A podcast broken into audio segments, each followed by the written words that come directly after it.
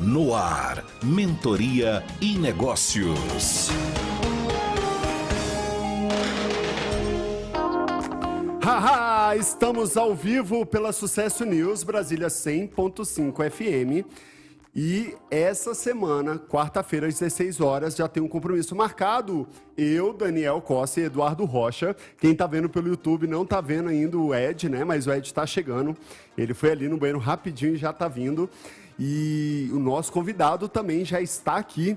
Ele está aqui com a gente no Mentoria Negócio. E hoje vai ser uma super aula de aprendizado com o nosso convidado, Alexandre Geleia. Ele é proprietário do Geleia Burger, Geleia Hamburgueria, Geleia Food Truck, Dog do Geleia, o concorrente e Tá Doido Burger. Muito bem-vindo, Alexandre. Obrigado por ter comparecido aqui nessa nossa tarde de quarta-feira. Tudo bem? Bom, tudo ótimo. Boa tarde a todos. Boa tarde você que está nos ouvindo. Bom, primeiro é um privilégio, né? É, e é legal quando a gente senta numa mesa dessa com um amigo, que a gente conhece, Verdade. a gente tem coisas em comum, a gente se conhece. Eu tenho certeza que vai ser realmente um tempo de muito aprendizado. Vou aprender com você e com certeza ensinar alguma coisa. Em especial para quem está aí empreendendo. É isso aí, a gente vai pegar país. quem está do zero, desde quem já tem muito sucesso. Aqui no Mentoria Negócio, quem já nos acompanha sabe que a gente pega, a gente traz pessoas com mais de uma década de experiência. Você tem quantos anos já? Vou fazer 20 agora. Uau, fazendo duas 20 décadas. anos, duas décadas. E já passou por muita coisa, né, Geleia? Crises, Passa até hoje, né? Passa até hoje. É isso Muita que a gente coisa. vai falar. Nosso objetivo aqui hoje é saber as estratégias que deram certo e o que que deu errado que a gente, se você tivesse uma informação, você não teria feito o que você fez. Esse é que é o nosso objetivo. Seja muito bem-vindo, você que está ao vivo também pelo Instagram, pelo arroba 214 Sul. Muita gente também que trabalha com você, Gelé, já mandou mensagem, está acompanhando ao vivo. E você também que está no YouTube com as imagens, pode pegar aí seu celular, seu computador, manda sua pergunta para o Alexandre Geleia, que a gente vai falar de toda a história que ele passou no Mentoria e Negócios, uma história real. Alexandre, vamos lá. Então me conta desde o início, como é que você percebeu que você era um empresário, um empreendedor lá desde o início da tua história? Foi quando você era adolescente, ainda criança? Como é que foi? Cara, é, eu comecei a empreender por conta própria aos 11 anos de idade. Caramba, aos 11? Aos 11 anos de idade. Eu fui ser engraxate e eu vendia jornal aos domingos. Então ali Era tinha... muito comum isso em Brasília. Era né? muito comum. Você então... morava onde? Era no Gama? No Gama, morava no, no você, Gama. Você mora até hoje no até Gama? Até hoje, moro no Gama, até hoje. Legal. Você é o primeiro representante do Gama aqui no Mentoria Negócio. Tá representando bem, hein? Uma cidade linda, maravilhosa, ditado antigo. Quem ama, mora no Gama. Tinha um ditado anterior. Você sabe por que tem quem ama mora no Gama? Não, não sei. Conta aí pra gente. 1959, 1960, meu pai já contava essa história. É... Calma aí, calma aí, calma aí. Antes de inaugurar Brasília, pai... seu pai já estava aqui no meu Gama? meu pai estava aqui no Bandeirante, ali na, no, na Candangolândia, ali. Uhum. E já, aí, já no início da construção, né? No início da, da, da construção. E aí, é, eram direcionadas, as cidades satélites já estavam desenhadas e tinha um ditado: morro na lama, mas não moro no Gama. Morro na lama, mas não, não moro, moro no Gama. E aí um empresário muito conhecido na nossa capital é, foi investir na cidade do Gama, foi construir uns apartamentos, uns prédios, e ele criou um slogan. Quem ama, mora no Gama. Olha que doideira. Então são a história do quem ama mora no Gama tem uma história do passado que era bem pejorativo. Morro na lama, mas não moro no Gama. Olha que doideira. Isso 1960, 61 e ali na década de, de 80 que surgiu esse quem ama mora no Gama e foi uma grande empresa que foi construir lá. E como é que foi essa? Seu pai veio aqui para o Gama como? Qual, qual foi? É, meu pai veio para o Núcleo Bandeirante na época uhum. como candango, né? Os caras Sim, ele veio construir Brasília veio, mesmo. Veio construir Brasília. Meu pai era do ramo gastronômico. Meu pai era garçom e era cozinheiro. Uhum. E ele veio para trabalhar em Brasília e logo montou um barzinho ali na Candangolândia. Show. Vamos continuar a história, mas deixa eu chamar aqui o nosso Master Trainer. Seja bem-vindo, Ed. Tudo bem? Maravilha, maravilha. Que bom conseguir chegar. Peço desculpas aos ouvintes e aos espectadores, ao Gelé que está aqui também. Sou um admirador do seu trabalho e, puxa vida, trânsito, trabalho, atividade acabou atrasando um pouquinho, mas já cheguei aqui. Vamos dar início a esse Tá. programa que promete, hein, Dani? Promete, já começamos aqui a ouvir as histórias e temos peguei. 20 anos de história aqui para contar Olha, eu vou te falar uma coisa. Eu adoro escutar histórias. E de quem foi uma pessoa que, pelo que ele já falou aqui, né? Surgiu ali, fundou muito da cultura empresarial aqui em Brasília. Olha o que essas pessoas vão aprender hoje, hein? Vai ser incrível.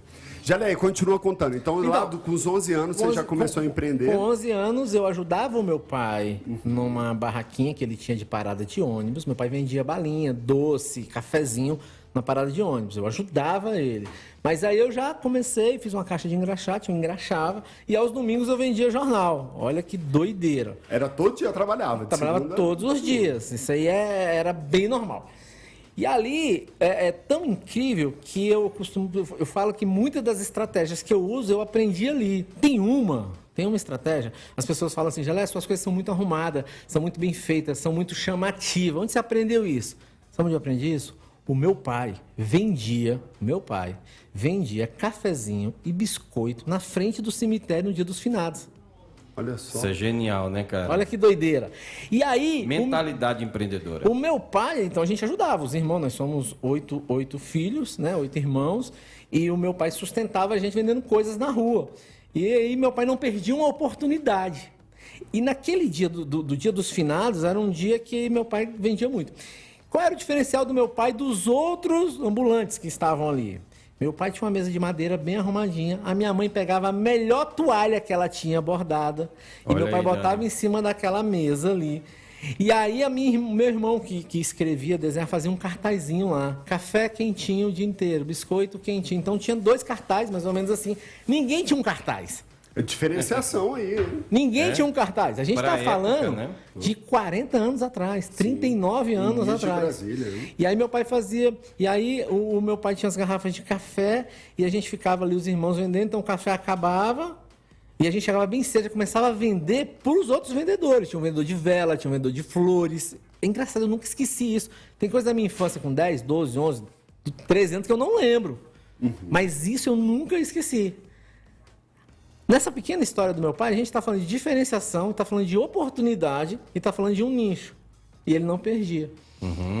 E aí, se você, quando você olha pro Geleia hoje, o Geleia está no food truck, então ele está na rua, ele está no evento. O Geleia está no pontão do Lago Sul em uma operação de um contêiner de 12 metros quadrados. É, o Geleia está em loja na classe D, na cidade satélite, C, a gente está em cidade Você classe B. todos os públicos. E a né? gente Do está em A cidade, B. a gente está aqui no plano piloto, no, no- no público A. Então a gente participa ali de jogo de futebol e a gente participa de mega show em Brasília. E que, que o ticket alto é o ticket altíssimo, entendeu? Mas é o mesmo produto, Geleia? São produtos diferentes, né? São marcas diferentes. Como é que você faz com essa questão da marca de acordo com o público? Falando de geleia, público. É, o, o produto é igual. A Uhum. gente fala de concorrente, a gente eleva o nível um pouco. A gente fala de tá doido, a gente baixa o nível um pouco, um preço Então você menor. diferencia pela marca, pela, Pela marca. pela- pelo nome, né, da marca. Pelo não, produtos diferentes, com tickets médios diferentes.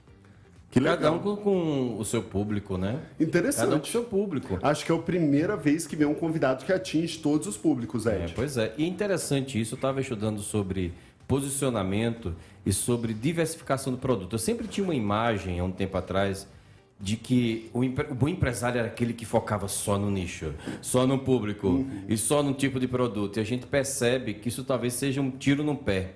O bom empresário é aquele que consegue diversificar e alcançar outros públicos por causa das variações que ocorrem em cada um deles de acordo com as circunstâncias e os períodos do ano. Porque também tem isso, né? Tem algum período do ano em que você tem um maior faturamento em um determinado negócio, um determinado produto, aí você vai, aquele produto dessensibiliza um pouco mais, porque não tem tanta procura, por causa das circunstâncias e do comportamento daquele consumidor. E aí ele aumenta um pouco mais o outro e ele vai. E o outro público é o momento dele comprar. Né? Então é muito curioso isso, né? Eu tive agora, recentemente, eu fui pro Tauá, aquele resort, né? Aqui do lado. Aqui do lado, eu fiz aquela assinatura que a gente pode ir lá quantas vezes você quiser e tal, aquela coisa toda. Fiz logo no início que eles estavam montando aquele Tava negócio. VIP, ganhou um roupão, Um é, roupão, senta no é, lugar rapaz. separado. Tem, é. tem a pulseirinha gold. É, roxa, roxa. é. E aí o que acontece? Eu tô lá e aí a gente, pela primeira vez, normalmente a gente fica final de semana, que é pertinho daqui, eu tenho um filho autista, a gente tem uma dificuldade né, para viajar. E é muito mais simples a gente viajar muito rápido. Mas o mais curioso foi que, cara, impressionante. A gente tava lá, a gente chega normalmente na sexta e volta no domingo. Aí esse final de semana eu voltei na segunda. A virada de chave do final de semana para o dia da semana parece que eu estou em outro lugar. O atendimento muda, a comida muda, ela fica muito mais sofisticada. O público Olha. que está ali é outro, é muito mais classe A, a gente percebe pelas pessoas. O tratamento das pessoas, parece que eu estou num restaurante, sabe aqueles restaurantes classe A? Final de semana é um varal de gente, é aquela confusão, menino para um lado, menino para o outro, aquele negócio tem gente para danada, família, aquela. Cara, chegou durante a semana, até falei para minha esposa, digo, eu vou vir aqui durante a semana agora. É então. outro hotel, né? É outro hotel. É outro hotel. A sensação que eu tive é que eu estava em outro lugar. Eu disse, nossa, champanhe no café da manhã? Tô me sentindo no resort lá em Agora é Ponta resort, Cana, né? então, é muito isso que você falou, essa inteligência de perceber por onde vai. E eu percebo que a geleia faz muito bem isso, né? Eu tenho almoço, comida, somente em uma unidade. E as pessoas perguntam, por que você não põe em outras unidades? Eu estou nessa unidade geograficamente muito bem estabelecido. Eu estou perto de um hospital, eu estou perto de duas escolas, eu estou perto de um centro comercial. Hoje, por exemplo, eu estava lá e aí eu estava observando. Então tinha cá, tinha, tinha um médico comendo, tinha uma moça de uniforme que deve ser da recepção. Pelo uniforme da outra, eu vi que era enfermeira e chega um pai com três meninos e pede dois pratos e divide para esses meninos, porque a comida é, é bastante, e dá. E aí tem entre um cara é, de short, chinelo, entendeu? E aí nas outras unidades minhas eu não tenho é, esse posicionamento. E aí é o que é isso? Ponto. Então, é, é, é, se falar de erros, se a gente falar de erros, as lojas que eu fechei já, que eu já fechei várias, eu errei no ponto.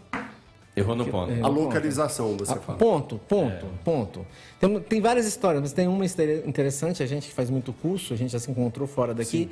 É, ele é VIP, viu? Ele é Deixa eu contar a história. Eu fui num evento em São Paulo, tinha um ingresso de 309 297 reais até 15 mil reais. Eu tava no de 297, adivinha onde ele tava? No de 15 No de mil. 15 mil Ah, reais, mega é VIP chato. lá, cara. o Eu é falei. muito rico, velho, É, rapaz, é muito legal. É, e eu fui num curso em São Paulo uma vez para aprender. é, quando eu tava, quando eu franqueei lá em 2012, depois eu desisti, não deu certo. é, eu fui numa aula, escolha de pontos de. é, não, segredos do sucesso do franchise está em 4P. Opa! Opa, olha em só. 4P. Paguei Anota uma grana no curso hein? paga hotel, paga avião, paga táxi, na época não tinha nem aplicativo. Aí chega o cara lá, passa um. um o cara falou assim: vou falar agora do, do, do segredo do sucesso para uma franquia dar certo. Primeiro, P. Ponto. Aí explicou várias nuances de ponto que pode dar certo e pode dar errado. Depois de duas horas, ele falou assim: vamos partir para o segundo ponto. Do segundo P. Qual é o segundo? Ponto. Resumindo, aí passou o dia todinho os- o segredo do sucesso de um franchise. 90, os quatro, ponto, ponto comercial, escolha do ponto. Ponto. E eu falei, caramba, cara, que doideira. é isso, né? E é incrível que eu já tinha nessa época fechado loja porque eu errei no ponto. E depois disso eu ainda errei em ponto. Hoje eu não erro mais, mas já errei é, é, na escolha de E ponto. custou caro, né, Jalé? Custa muito caro. Custa muito caro. Cara, tem tanta história. Tem um cara que me procurou e ia investir 800 mil reais em um restaurante. Já estava meio alugado o ponto, mas dava para ele desistir. E aí me falou do, do, do projeto, eu falei assim, eu preciso que você me ajude, me dê uma consultoria nessa, nessa, nessa área. E ali no meio da conversa eu falei, você quer ganhar 750 mil em um dia? O cara ficou assim, como assim, Jalé? Falei, você vai me dar 50 mil hoje, Você vai pegar os 750 que você ia gastar e vai botar no seu bolso e você vai para casa. Isso não é para você, isso não tem perfil e aqui tá tudo errado. Começando pelo ponto. Topíssimo. né? Ficou com raiva de mim, não me deu 50 Não mil, deu, não deu pela mentoria que você deu aí? não deu. Porra, isso é um conceito que vale ouro, cara. Um ano e meio depois, ele fechou. Detalhe, quando ele tinha um ano, que ele não estava bem das pernas, veio a pandemia. No meio da pandemia, seis meses ali, ele estava fechando. Ah, pro segundo, aí virou meu amigo de novo, que aí me chamou para ajudar ele a fechar. Ah. Que aí precisava de é outra ajuda pra novela, es- né? Pra Cara, que que eu precisa de faço? ajuda também. O que eu é outra faço? novela, é outra Tem novela. funcionário, o cara do ponto que é a loja igual, como era. E, e eu faço o que com os equipamentos? E aproximadamente 550 mil de dívida. Quem não ouve conselho, ouve, coitado. É por isso que a gente tem esse programa Mentoria e Negócios, né? A gente Isso vai já estar foi um duas horas conselho- aqui. Isso já foi um conselho que valeu ouro, Já hein? valeu. Valeu ouro. Gente, é os 50 mil reais mais baratos. Você imagina podia você ter errado, né, cara?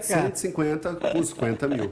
E funciona dessa forma, porque é dinheiro. E toda vez que o cara me chama para uma consultoria é, e que eu vejo que tem chance de dar errado, eu faço essa proposta pro cara e, e já, e já funcionou. E já funcionou e o cara já desistiu. Mas qual é o grande problema? Você é formado? Sim. Em quê? Sou engenheiro e administrador. Pronto. Você é formado? Formado. Em quê? Ciências contábeis. Pronto. Todo mundo você é formado? Em quê? Administração e filosofia. Estuda para ser administrador, estuda para ser filósofo, estuda para ser engenheiro, estuda para ser advogado, estuda-se para tudo nessa vida. Para ser médico, para ser tudo, tudo, tudo, tudo. Menos para ser empreendedor. Eu não consigo entender como é que o brasileiro ainda não entendeu isso. Para empreender, ele precisa estudar. Sim. E ele não quer estudar. Ele não quer. Ele vai no achismo. Nem existe né, essa Isso, abertura ó, nas faculdades. Isso aí né? tem que ser evidenciado. Uma grande o verdade. empresário brasileiro, o empreendedor brasileiro, ele é um amador. Uhum. Ele é um amador. E detalhe, nos dias atuais, isso é, não deveria acontecer. Por quê? A gente começa pelo Sebrae. Sou um apaixonado pelo Sebrae. Os melhores conhecimentos que eu tive, estratégias que eu apliquei lá atrás, vira e mexe, eu lembro disso, eu aprendi no Sebrae. Ponto. De graça. Detalhe. Isso há 15 anos atrás, 18 anos atrás. Muito bem. Hoje a internet está aí para te ensinar um monte de coisa. Tudo. Mas o cara acha o seguinte. Ele acha que. Eu, eu vou falar sempre da, da gastronomia, tá? Porque é a que eu tenho mais habilidade. Não posso falar de um cara que comprou um posto de gasolina e deu errado, porque eu não conheço, não é minha área, nem conheço esse cara. Mas na gastronomia, o que, que eu vejo, o que, que eu enxergo e que acontece que chega em mim? É, o cara faz um churrasco e todo mundo elogia. Ele acha que pode montar uma casa de carne. O cara faz um costelão lá na casa dele, 8 horas ali, 10 horas assando, todo mundo vai, elogia. Vou montar uma costelaria. Meu irmão, e o buraco é muito mais embaixo. Essa é a parte boa do negócio. É, é 10%, 5%. E aí o cara não estuda, ele não pede informação. É muito louco isso. É quando ele perde o dinheiro que ele entende que não é bem assim, né? E o que ocorre muitas vezes é que o empreendedor ele é muito apaixonado pelo que ele faz. Paixão. E ele não, é, ele não se apaixona pelo negócio que ele tem. Você tem que ser apaixonado pelo que você faz, você tem que ser mais apaixonado pelo negócio que você tem. E pelo resultado. Pelo resultado que você proporciona. crescer, né? Senão você morre também. Resultado. Você morre porque, na banheira. Porque o grande lance é o resultado. Então, as pessoas me procuram, eu, eu tenho alunos no Brasil inteiro que eu dou dicas, e, eu- e eles estão começando agora a me perguntar antes de fazer a merda. Já eu vou mudar a minha cozinha aqui, me ajuda aí, eu dou, na maioria das vezes, bem de graça. Eu tenho cinco grupos de WhatsApp com 200 e poucos caras. Eu tenho gente em todos os estados do Brasil. Uau. Posso viajar e hospedar de graça e comer de graça e num monte de birosca aí. Tem um cara de que tem ele, a mulher e o filho trabalhando e eu tenho cara que é o acessório aqui com 200 funcionários. Uau. Esse eu cobro. É isso que é autoridade, hein? Faz mentoria, Gelé? Faço, faço, faço Olha aí. mentoria, faço mentoria. A gente vai lançar uma mentoria agora, provavelmente dia 15, eu vou ensinar o cara a fazer rodízio de mini hambúrguer. Uau. Doideira. Lancei isso em agosto.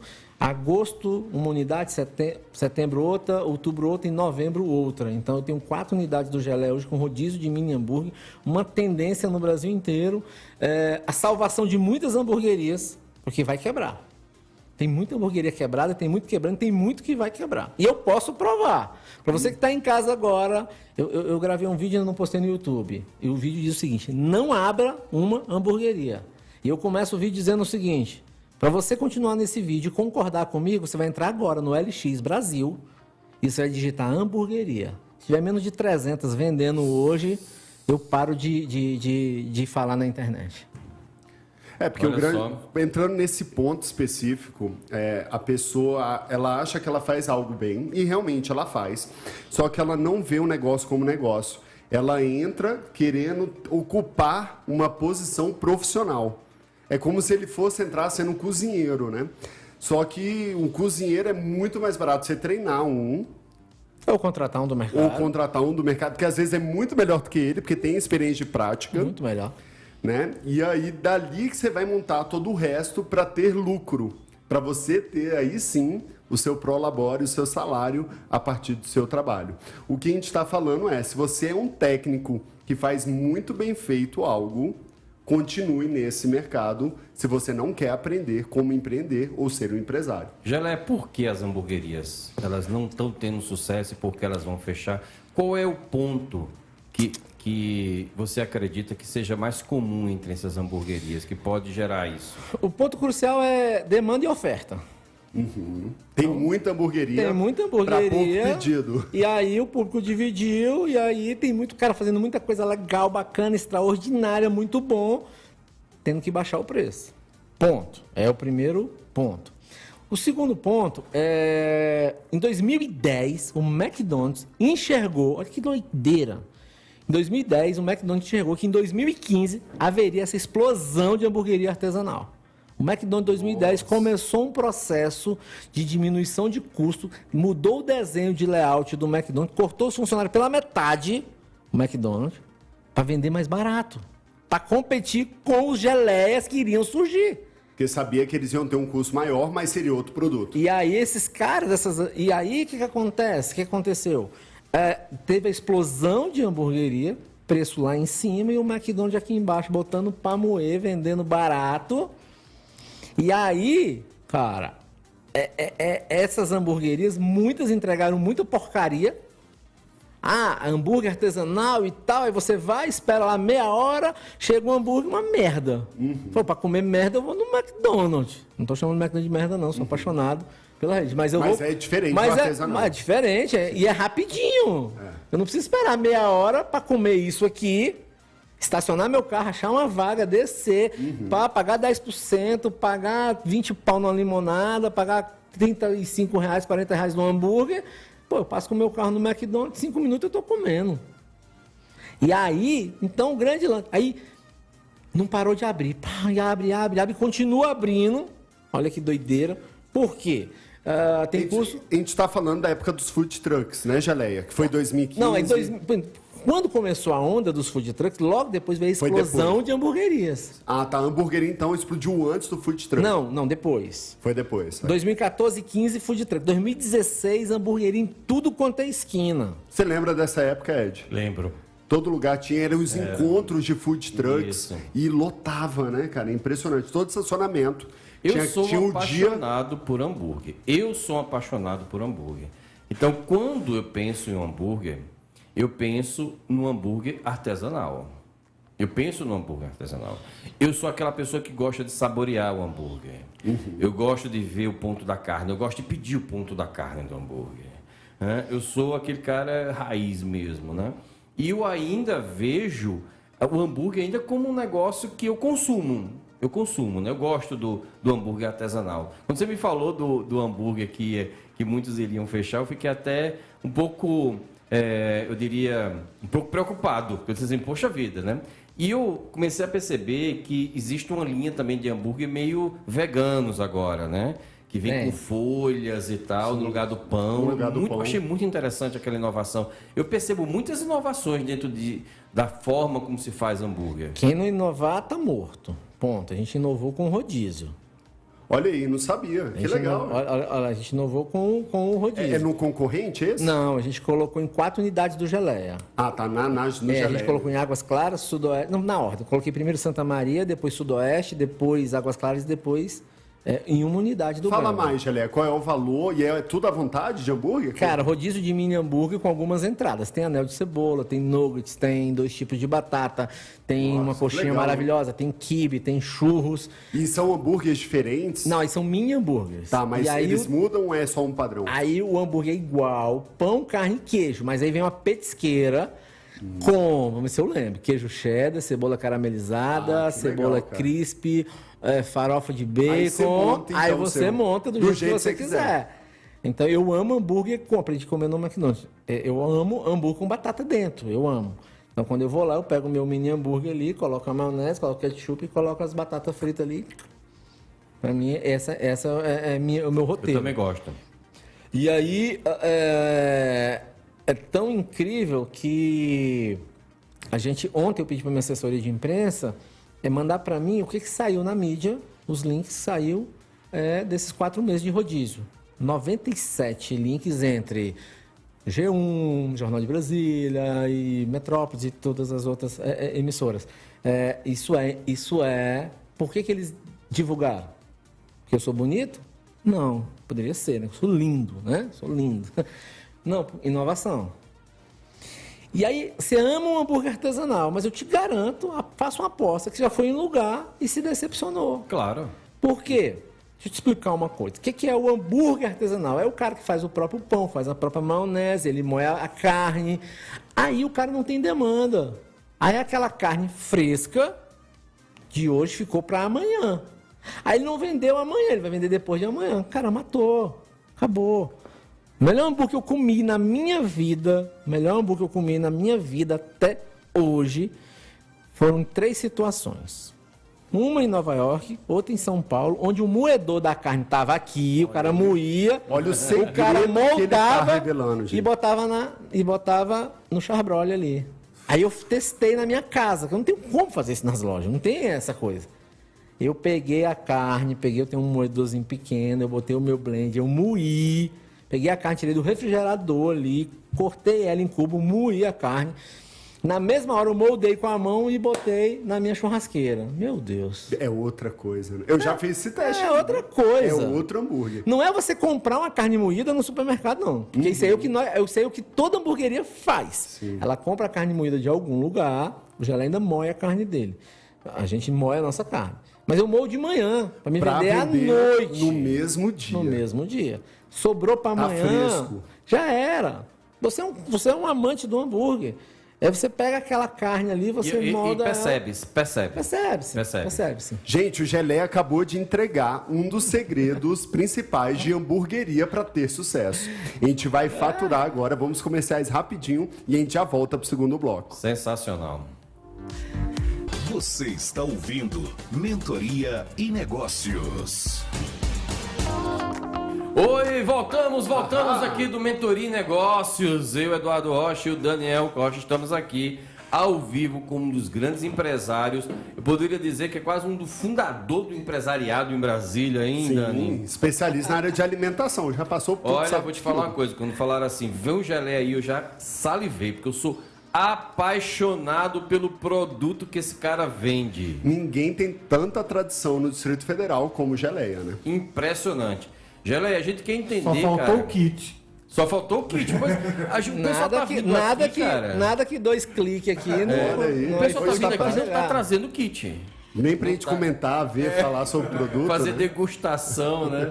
Mas a gente não vem por isso, a gente vem pela expertise técnica e pela É aí. mentoria que a gente está tendo de graça. Lembrando que essas pessoas vão poder participar de um jantar onde vão ter os convidados que foram Uau. vieram aqui, todos os convidados em um jantar especial de mentoria e negócios. E já tá quase fechado, Ed. Não cabe muita gente, é um lugar reservado, mas vai ter uma alimentação liberada, jantar com entrada, prato principal, sobremesa e bebidas, hein? E eles vão poder interagir com esses mentores, Sim, tirar dúvidas.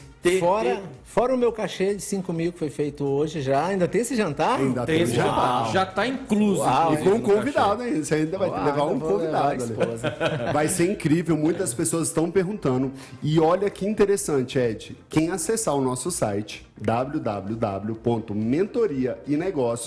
sucessonews.com.br. Lá já tem um link do jantar exclusivo para se cadastrar. Ah, então você já entra na lista de espera, porque Isso. como a gente vai ter muita demanda e as pessoas estão sedentas para tirar foto, para conhecer de perto, para entender como é essa mentalidade empreendedora, essas pessoas também vão falar um pouco lá do seu negócio, vão fazer Vai ter networking também. Vai ter network, ou seja, realmente está incrível. Eu já estou ansioso por esse momento. Inclusive, nós estávamos com a data pré-marcada. Como eu ia viajar, quer dizer, eu vou viajar, teve que mudar de data, e realmente eu estou muito ansioso. Mas, Geleia, A data a gente vai divulgar semana que vem, já está confirmado. já está confirmado, Dani? Semana que vem a gente já vai abrir o link Ó. com as datas e os horários do evento. Só aqui de alunos do INE e mentorados, eu digo que eu garanto para você mais de 50 pessoas. Só tá? dos meus mentorados também vai passar de algumas dúzias aí. É, então a gente vai ter aí muita gente interessada em integrar. E o nosso objetivo aqui nesse programa é popularizar o empreendedorismo, é trazer essas crenças, alertar sobre a importância de você se preparar, de você realmente estar junto com pessoas que estão vivendo isso, aceitar conselhos às vezes, né? deixar um pouquinho o ego de lado, mas principalmente perceber que empreendedorismo é uma, um crescente constante. Por isso a gente quer entender agora como tudo começou, vamos entender esse caminho.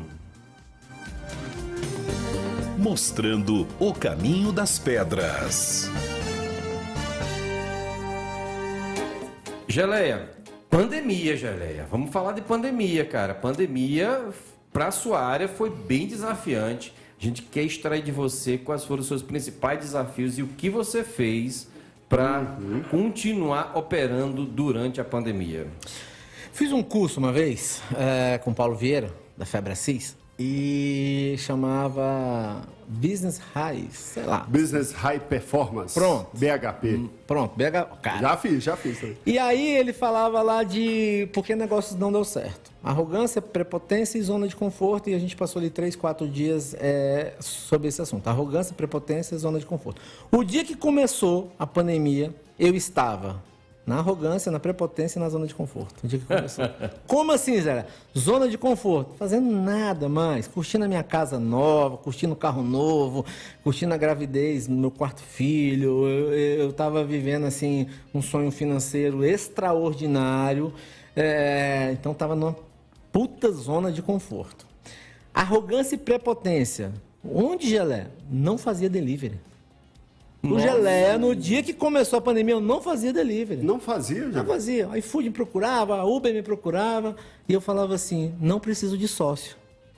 Eles cobravam uma taxa muito alta. Cobram Ainda muito cobra, alta. aumentou, né? É. Porém, é, e eu, não, eu não precisava. Nota é, no Google meu negócio lá em cima, no TripAdvisor lá em cima. E eu, sa- eu já fiz delivery no passado, eu parei em 2015. E aí, o que, que é o delivery? O que, que era o delivery antigamente? Era você vai na minha loja, tem uma puta de uma experiência. Aí você resolve pedido do geleia. Aí chega na sua casa um, um lanche bagunçado, uma batata fria, e aí você, eu perco você como cliente. Eu não É vou um mais no desafio, geleia. né? É um desafio. Então, para me parar com isso, então você tinha, tinha- tinha um problema na entrega. Eu demorava a resolver o seu problema. Se você vai na minha loja e tem um problema, a gente resolve na hora. Você chama o garçom, o atendente ali, a gente resolve na hora. Simples assim. E aí, vendendo muito bem, lojas próprias, sem sócio. A única pessoa que manda em mim, mandava em mim, ainda manda a esposa. Então eu estava numa. tranquilo. Arrogância e prepotência. Isso quebra o negócio. Então, quando começou a pandemia, e aí, quando começou a pandemia, eu com um caixa muito legal, caixa lá em cima, eu falei pra minha mulher, isso aí vai demorar uns três meses, vamos fazer o seguinte, manda todo mundo embora, fecha tudo, a gente tem caixa, daqui três meses a gente Recontrato. volta. Continuava arrogante e prepotente. Falei, não vou fazer delivery. Minha mulher falou assim, epa, epa, epa, epa, você não tem esse dinheiro todo que você acha que tem, não. Normalmente é a mulher que coloca a gente em pé no chão, né, velho? Baixa a bola, vai jogar o jogo do delivery. Aí, meu irmão, aí é um novo delivery. Mudou, né? Não, era o que eu mesmo. fazia em 2015. E aí você vai lá e vende, vende 100 mil, 200 mil, 300 mil e o, e o aplicativo te paga 60% disso, meu irmão. Aí você tem que desenvolver embalagens. Porém, eu sou muito rápido. Se é para não fazer nada, eu não faço nada. Mas se é para fazer também, meu irmão, em 15 dias, aí eu tava em todas as plataformas. Enquanto teve cara demorando 30, 40, 50 dias para entrar no delivery, aí valeu os meus 18 anos de marca de experiência, que quando mandei um e-mail ali pro iFood, para Uber, rapidamente fui atendido, veio o consultor e a gente foi pro delivery. Um puta de um desafio. Você não pensou em montar o seu próprio delivery? Então, é, é um outro problema. Você administrar, veja bem, eu de repente ter 18 equipes de motoboy. Nossa. Uma legislação que a gente conhece. O motoboy trabalha para mim três dias por semana durante um mês, ele tem vínculo. O cara trabalha para o iFood, para Uber, para os aplicativos. Eles não têm, eles não têm vínculo. Então você já ter que administrar a sua equipe já é uma coisa complicada. E você administrar isso. E até hoje eu não tenho delivery próprio. Vou ter, como eu não sou mais arrogante nem prepotente, Talvez, né? Tal- já tô, Talvez. eu vou começar agora, em março, em uma unidade, pra gente poder melhorar, porque tá ficando inviável.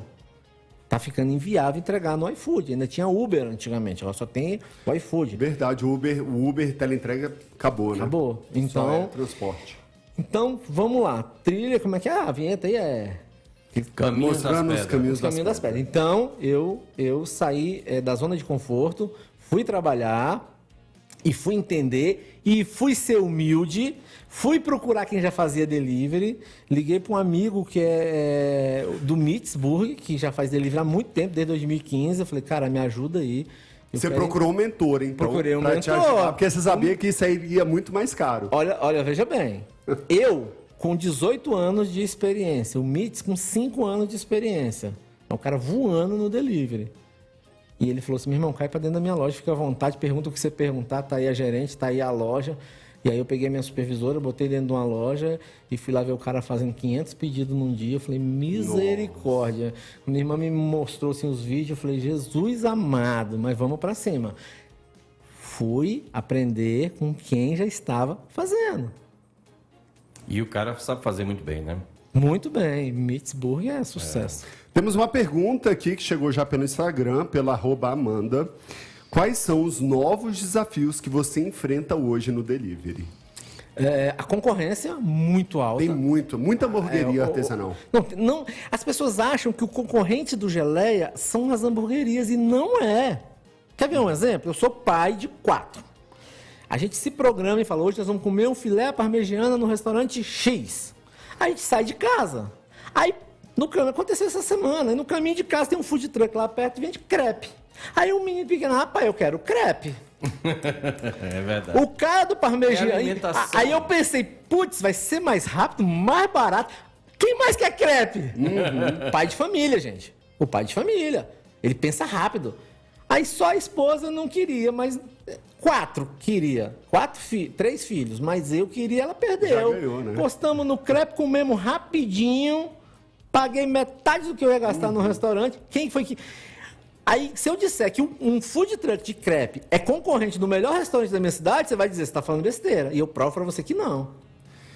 Aí o cara sai, aí, no- aí pensa no iFood. Não é que tem muita hamburgueria no iFood, tem de tudo no iFood. Olha que loucura. Esses dias minha mulher falou assim: queria comer uma lasanha. E no Gama, por incrível que pareça, eu vou até botar na minha loja, porque não tem nenhuma loja física que tem uma lasanha. Olha que doideira. Aí eu falei assim: meu bem, eu vou buscar lá no plano pra você. Sou um marido obediente, né? Esperto, inteligente. Aí o meu menino de 14 anos falou assim: pai, vê se não tem no iFood. Achei seis lugares no iFood, no Gama, que tem lasanha. Explicado, né? Olha que doideira, velho. Gente, então olha o maior que desafio sacada. é a concorrência, cara. Sacada incrível que ele está falando, Geleia, é que seus concorrentes com o mesmo produto não são só eles que concorrem com você. Na verdade, são todos aqueles que atendem a sua O necessidade. mesmo nicho, né? Tá com fome, cara. Você tá com fome. É o mesmo nicho. Na né? hora que a gente pensa, por exemplo, em viajar, eu tenho opção de, de ônibus, de, de avião, de pegar um cruzeiro. Eu tenho uma série de opções.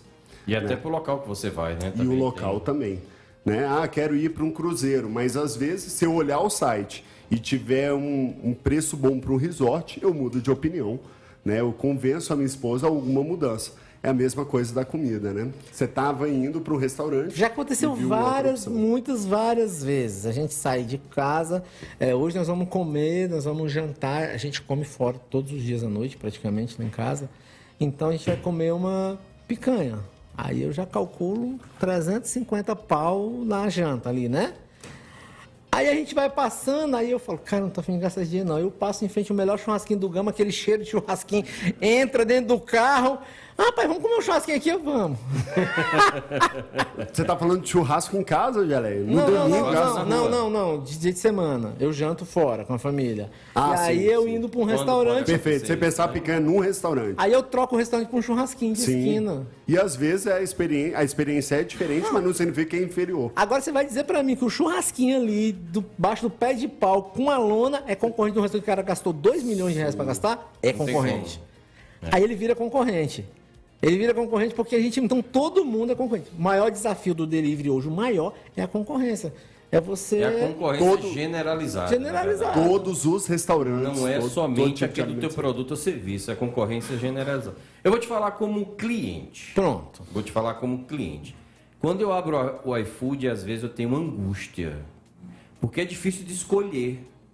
Porque são tantas opções que eu às vezes prefiro ligar direto para uma, uma empresa que tem delivery. Que você já eu conhece. Que eu já conheço, que eu já sei que eu vou tratar com uma pessoa ali que já é especialista naquele sanduíche, que às vezes eu quero dar uma mexida, quero fazer do meu jeito, ah, do que às vezes pedir ali no iFood, porque eu peço, não- às vezes não vem do jeito que eu quero. E outra coisa, cara, eu parei de pedir no iFood, porque eu, de, de 100 pedidos, 50, 60 vieram errados. É mesmo. É, comigo. Posso dar um insight Olha agora para essa pergunta aí? Claro, claro.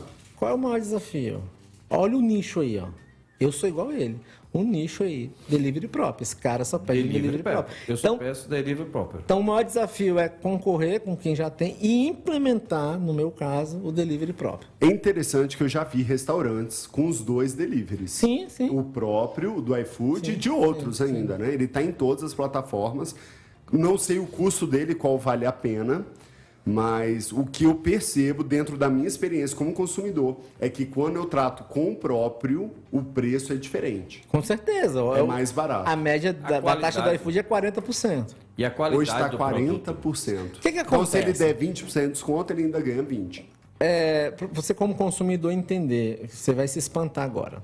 Quando você vê lá taxa grátis de entrega, quem está pagando é o restaurante. Quando você vê um cupom de 10, de 15, de 20 reais, quem está pagando é o restaurante. Então vamos lá. O Gelé tem uma taxa muito boa no iFood. Eu não posso nem falar mal do iFood aqui, senão eles vão mudar minha taxa. Minha taxa é excepcional, eu pago 17%. Ah, Gelé, mas você falou 40%, mas eu dou taxa grátis. O meu ticket médio é 50 reais. A taxa em média é 10 reais. Então já foi 20%. Então 17 com 20 já deu 37.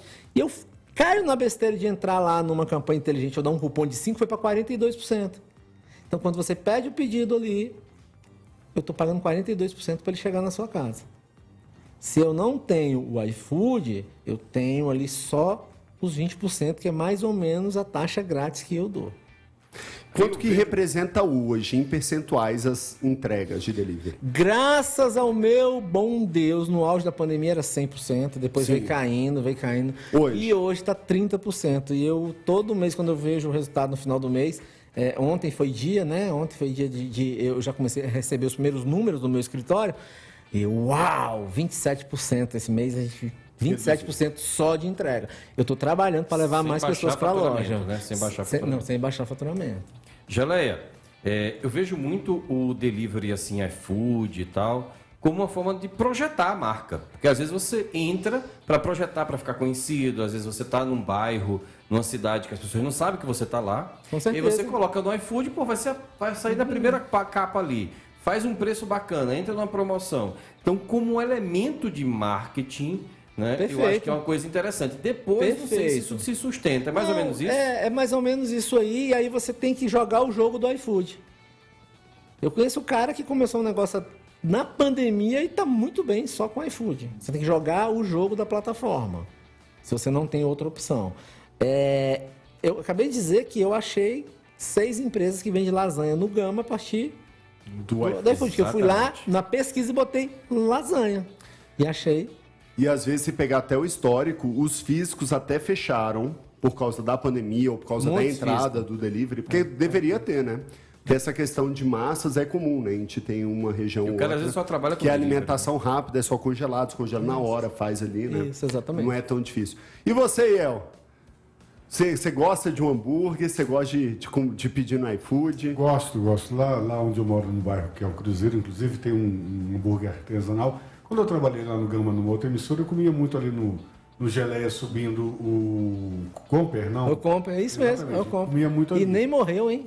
Uau, comeu muito lá e nem morreu, né? Rapaz, coisa boa, né? Eu acho que eu dei sorte que a pessoa que fazia lá fazia muito bem, inclusive. Eu, eu dificilmente eu como, peço alguma coisa iFood. Eu prefiro ir pessoalmente, quer seja shopping ou, ou restaurante ou alguma coisa assim, escolher de- pelo, pelo meu gosto, enfim. Mas, mas o, o né, puxando de sardinha, não, os do, do, do geleia foi um dos poucos que eu comi realmente... Chegou marromeno. Chegou mais- Marromeno. É, eu não morri, como você falou. Show! Então foi bom. Vamos faturar? Bora faturar? Bora. Vamos. Até o terceiro bloco. Você está ouvindo Mentoria e Negócios. Haha, voltamos pro nosso terceiro bloco. Tô aprendendo muito aqui hoje, viu, Ed? Uma aula, né? E o- a melhor aula é na hora que dá o break, hein? É, bastidores. Os bastidores. E quem tiver no jantar vai ter direito e acesso a esses bastidores, que vai estar exclusivo, fora das câmeras, fora do ao Eu vivo. falei dos bastidores, eu falei do jantar e já tem gente querendo fazer inscrição aqui no meu celular. É, Isso aí. Acabaram de me mandar mens- mensagem Vai aqui. lá no mentorianegócios.com.br, já se cadastra no link jantar exclusivo e aí você vai ficar sabendo quando abrir as vagas. E o cara pode também fazer perguntas aqui no nosso YouTube. Ó, tá chegando um monte, tem e várias. também no Instagram do Posto 214 Sul. Tamo ao tá vivo lá. ao vivo. É isso aí. A Paulinha lá, ó, mandar um abraço pra Paulinha, ela tá ali, Ó, é, Geleia é top. Geleia é top, é isso aí. tá participando. Pode mandar sócia. a sua mensagem ou pode mandar pelo WhatsApp também. Você sabe o WhatsApp aí? 998006868. Tiraram minha colinha aqui do WhatsApp, eu não consigo ler agora. Mas aí o Iel já participou. Só mandar, que aí você também participa. Geleia, eu queria saber um pouco da história de quando você começou a montar a sua primeira hamburgueria. Foi hamburgueria, não foi? Foi na rua? Foi uma loja comercial? Como é que foi esse início é, do Geleia Burger mesmo? Vamos lá, 29 anos de idade, é, não tinha estudo, né? Eu tinha estudado até a oitava série, então não tinha uma profissão, não tinha virado funcionário público, como é o que as pessoas respiram aqui. É, e aí eu fazia festa, eu era promotor de festa. Então eu fui engraxate, eu vendi jornal, eu vendi milho na rua, é, eu, eu lavei carro. E aí, com 18 anos, fui ser taxista. Depois, com 23, eu fui fazer excursão, muita turismo.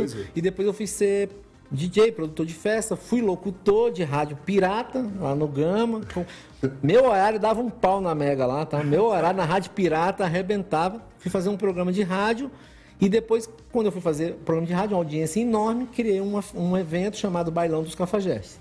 E aí eu fiz festa. Eu virei promotor. Comecei a fazer festinha gastando bem pouco, até fazer um show do Rick Renner. Eu produzi um show do Rick Renner no Gama. Naquela época eu botei 50 mil reais no bolso.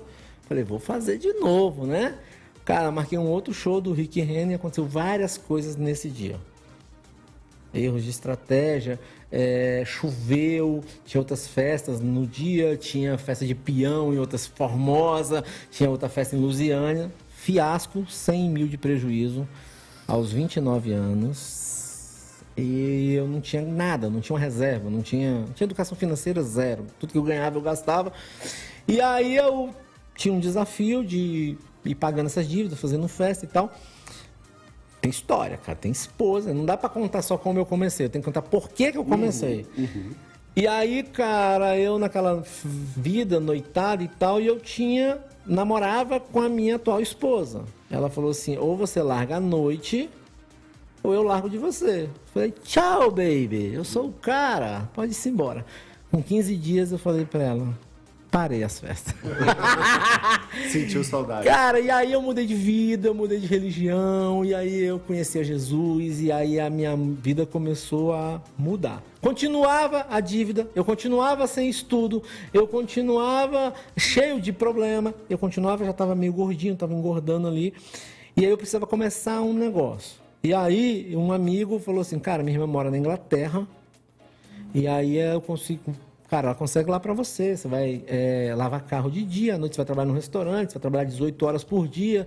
E fiz uma conta maluca, X anos lá, eu arrumava dinheiro para me voltar e pagar todo mundo que eu devia. Eu não tinha dinheiro nem para passagem. Aí fui procurar a minha irmã mais velha, que sempre ajudou os irmãos, sempre me ajudou e tal. E contei essa história para ela. Ela falou assim: 18 horas você vai trabalhar? Se você vai trabalhar 18 horas na Inglaterra, se você trabalhar 18 horas aqui vendendo balinha no semáforo, água, você vai pagar suas dívidas. Eu não vou te ajudar.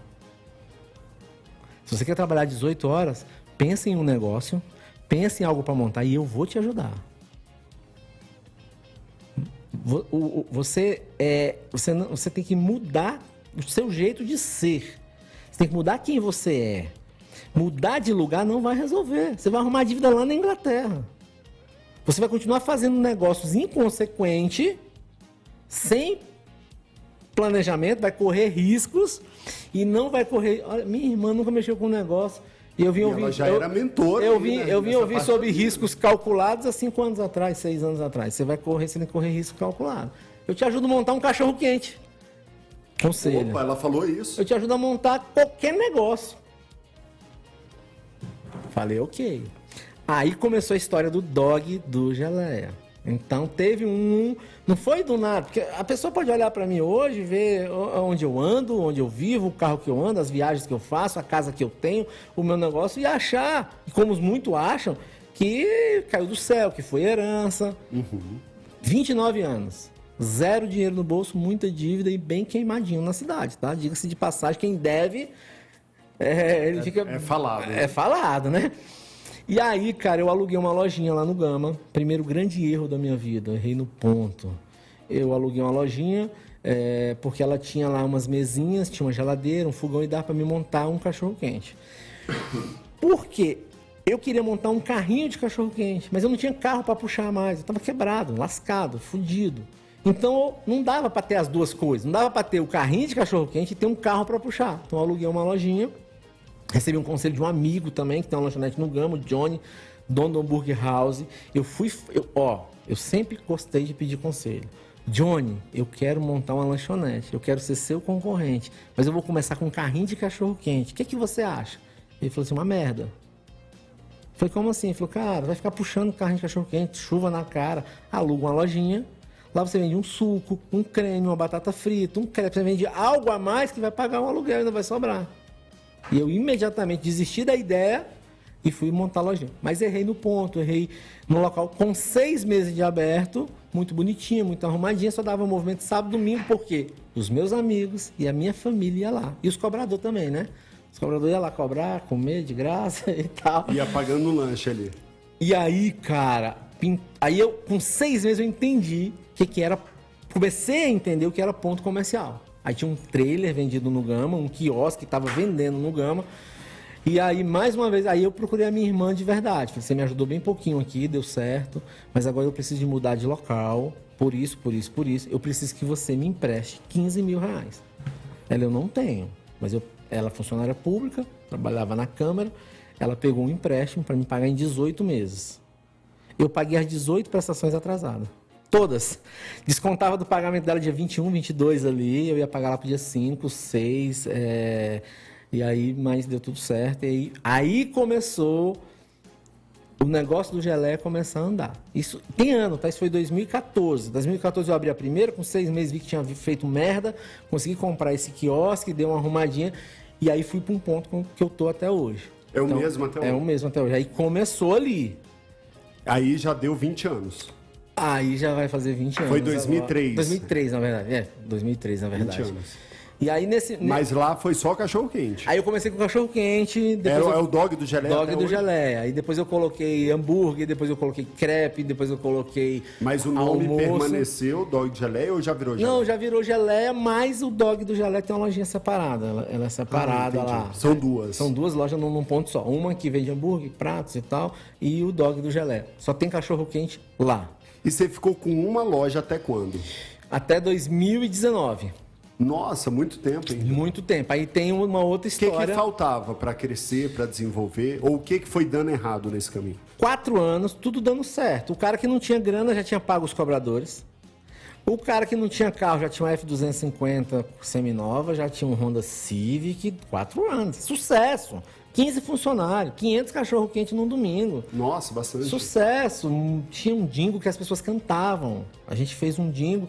Toda a experiência que eu tive com festa, eu, eu, eu usei no Geleia para divulgar o Geleia. Eu divulgava muito o Geleia, mas é muito. Quando eu falo muito, é muito de panfletar durante um ano, de segunda a sexta, na mesma faculdade que tem no Gama. Eu ia todo santo dia panfletar lá à noite. O cara ia no Geleia que ele não, cansa, ele não aguentava ver tanto panfleto. Ele falava, que merda esse cara, todo dia põe um panfleto no meu carro. Eu vou lá comer esse negócio. O- o eu ouvi era isso. intensivo, Era então. intensivo. Faixa, a gente tinha um dingo, as pessoas. Depois eu fiz uma promoção nas rádios pirata da época, não existe mais. Que o cara que chegasse na loja cantando o nosso dingo, o cara ganhava um cachorro quente. E tinha, eu nunca esqueci. Eu quero um dog diferente pra lanchar. É lá no dog do Geleia, vamos lá. Tudo é barato, eu vi no panfleto ali. Tem altos dogs de frango catupiry. É diferente, é diferente, é diferente. Tocando em carro de som em todas as rádios piratas da região, que eu não dava conta de anunciar na oficial, as pessoas conheciam. Aí, só que eu, aí eu, já com essa coisa toda, um dia no almoço de família, no dia das mães, a minha família é maravilhosa, eu tenho oito irmãos, a gente é muito, muito junto, eu quero contar um pouquinho sobre erros, eu quero botar minha família nisso, eu quero contar. Eu fui relatar para minha irmã, vou abrir um outro negócio. Como assim? Não, não tô aguentando, não aguento funcionário, não aguento cliente, não aguento fazer compra, não aguento nada. Eu falei assim, nossa, esse dia tu tava vendendo almoço para comprar janta, velho. Que isso? Aí eu fui contar os problemas para ela. E ela fazendo faculdade de administração. Ela, olha só, eu tenho que fazer um, um trabalho de faculdade, eu vou fazer na sua loja com as minhas colegas. Legal? Legal. Aí elas foram para minha loja e falaram assim, essa loja só tem um problema, você. Essas pessoas estão estressadas, os funcionários estão estressados, você vai matar um aqui do coração, um vai pegar uma faca uma hora, vai dar uma facada aí. Você cobrava muito? Cobrava do- muito, chato demais. Tinha que ser rápido. Tem que tinha ser rápido e tudo tal, e nunca perfeito. tudo perfeito, não estava satisfeito. É, e aí a minha irmã falou assim, cara, esse teu negócio tem um grande potencial. Mas você precisa sair de trás do balcão. 2009. Olha aí. Eu falei, se eu sair de trás do balcão, meu negócio não funciona. Ela falou assim, vai funcionar melhor do que com você. Você é louco, eu sou o cara. Porque eu fazia compra, eu saía de casa às 8 da manhã, tá, gente? Saía 8 da manhã, eu fazia compra e tal. Já era, um- era uma rotina bem pesada. Eu comecei a sair por horas, eu ensino isso hoje. Eu comecei a sair uma hora, duas horas, depois eu comecei a não ir um dia, comecei a não ir na segunda, depois não ir na terça Ia testando, né? ia testando. E aí, rapidamente, eu percebi, falei assim, nossa, bicho, rodando desse jeito, eu posso ter 100. Se eu tiver... Eu lembro da da- da- das funcionárias que minha irmã transformou em gerente ali e tal. E tinha a Francisca, que era um trator para trabalhar. Aí tinha um Pará, que era o chapeiro. E aí, daqui a pouco, quando delegou as funções, sabia de quem cobrar, pagou melhor... Falei, nossa, aí eu fui partir para a segunda unidade. Ela que foi te ensinar, então, Geleia. Ela, ela já sabia disso Ela na estava administração. fazendo faculdade de administração, estava se Teve, uma, formando. teve um- uma parte de feeling aí também, né? Eu acho que por ela conhecer também o Geleia, né? Tinha um feeling, dizia assim, cara, ó, meu irmão, seguinte, né? Se você começar a pensar um pouco mais no negócio e menos ali na operação, talvez as coisas andem. Porque e- isso que o Geleia tá falando é o que a gente mais identifica nos Uhum. negócios. Todo empresário, quando ele está preso da empresa ou já está exausto ou cansado, é porque ele não sabe o triângulo da estratégia, da tática e do operacional. Ele está perdido no operacional. E aí o que acontece? Como ele não sabe o estratégico e tem a visão global, ele não sabe delegar, ele não sabe orientar, ele não sabe Como comandar. cobrar. Ele só quer o resultado. E só querer o resultado não é suficiente. Eu também adoraria só ter o resultado, né? Cobrar o resultado. Eu tenho que dizer Agora como? como a pessoa vai alcançar o resultado. Muito bem.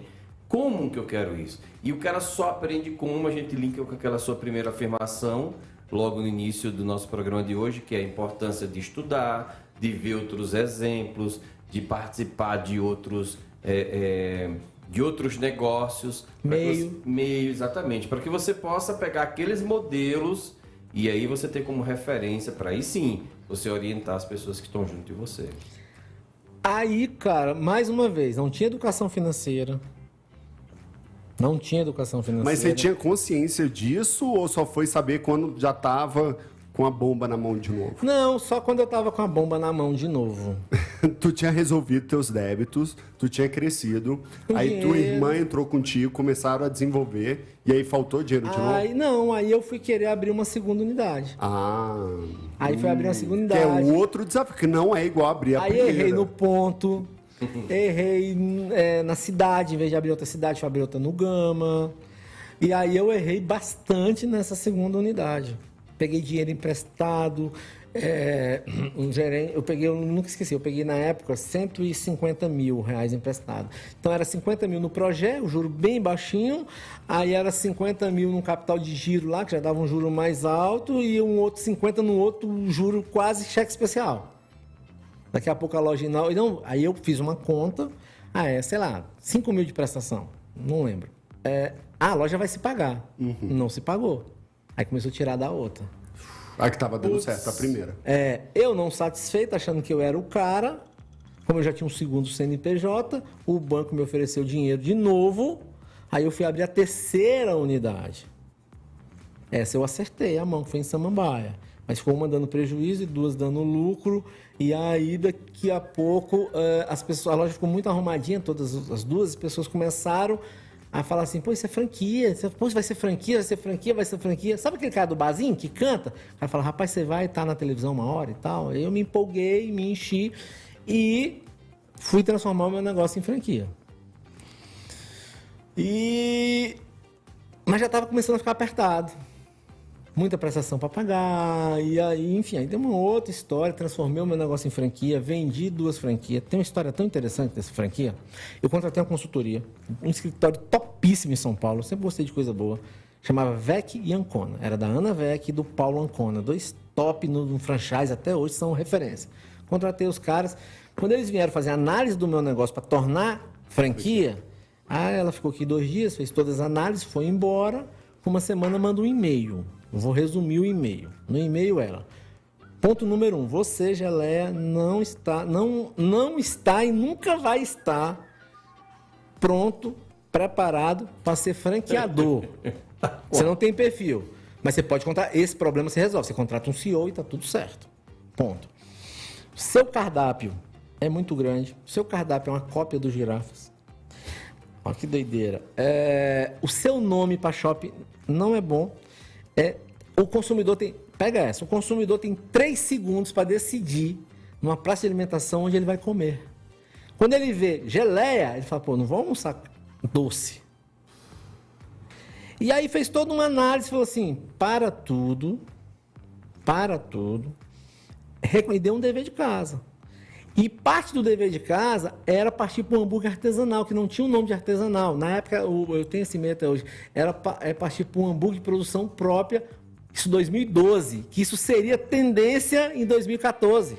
O McDonald's já sabia em 2010, a consultoria me avisou em 2012, e eu, o que, que eu fiz? Falei, não, eu sou o cara. Arrogância, prepotência. Só não tinha zona de conforto.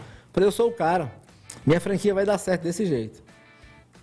E aí eles completaram o serviço, serviço maravilhoso, e eu vendi duas franquias. Só não foi pior para mim, porque os investidores, os caras que abriram, eu passei esse e-mail para eles. Falei, olha, eles estão falando isso de mim. Isso pode não dar certo. Eu já estava mais precavido ali. E dito e feito, abri duas lojas em shopping, as pessoas chegavam na praça de alimentação, pegavam o meu cardápio, pegavam do girafas. Na minha frente eu vi. E o cara pegava e falava, não, vou no girafas. Vou no girafas. Aí o cara pegava, ia no shopping, o hambúrguer hambúrguer sadia, perdigão, aquela coisa toda ali. Não mudei o cardápio, errei. Centenas de pessoas iam na minha loja perguntar, tem geleia de quê? Me imagino. Ou seja, tudo. Não, e aí eu com seis meses os franqueados queriam me matar e eu queria matar eles. Perfil de franqueador que eu não tinha. Tudo que a consultoria me falou que ia acontecer, tudo aconteceu. E ficou caro para mim. Ficou muito caro para mim. O resultado é que em 2014, ano de Copa do Mundo, eu tinha oito unidades funcionando. Eu tinha seis próprias e tinha duas franquias. Eu tinha três lojas dando lucro e oito dando prejuízo, inclusive os franqueados.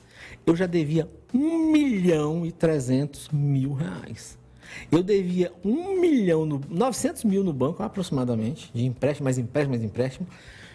E onde eu vou chegar na minha família agora. E eu devia uns 400 mil de imposto. Aí eu chamei um consultor para me ajudar a arrumar mais dinheiro. O consultor falou para mim assim, rapaz, vou te dar um conselho aqui, não vou nem te cobrar essa. Eu cobro. Se você ganhar na Mega Sena hoje, educação financeira. Se você ganhar na Mega Sena hoje, daqui três anos você está quebrado. Você não tem habilidade com dinheiro, cara. Você precisa aprender a lidar com dinheiro. Falei, caraca, todo mundo bate em mim, cara. Que isso, eu sou o cara. Quer um conselho? Fecha essas quatro. Você disse que uma dá para melhorar, fecha quatro unidades. Fecha. Chama os franqueados, fala, meu irmão, fecha. Vê se você tem alguma responsabilidade nisso. Vai ficar devendo também. Pede a Deus para te dar uma estratégia mirabolante, algo que seja surreal para você ganhar dinheiro para você pagar essas dívidas suas. Porque senão, meu irmão, não tem como com o seu faturamento você pagar isso aqui. Não tem como, é sem chance. Nesse embalo aqui, e outra coisa, você não vai sujar, você não vai dar conta. Esquece, para de ficar pegando empréstimo pro nome não sujar. E eu falei, caraca, velho. Segui o conselho, comecei a fechar lojas, os caras fecharam as lojas, franquia, eu fechei as minhas próprias. E eu tinha ali, fiquei com quatro unidades pagar um milhão e meio, né? Tem minha despesa e tal, aquela coisa toda. Cara, e Deus, Deus vai lá e usa um abençoado para chegar para mim e falar assim, Jané, vem aqui na minha pizzaria, deixa eu te mostrar um negócio. Aí fui na pizzaria desse amigo, e falou assim, ó o que tá rolando lá em São Paulo tá começando uma onda de food truck. Aí me mostrou e tal, e tudo e tal. Eu falei, você é doido, meu irmão? Você camelou? Arrogância, prepotência. Falei, você é que você camelou, rapaz, tem um food truck desse aí, você é maluco?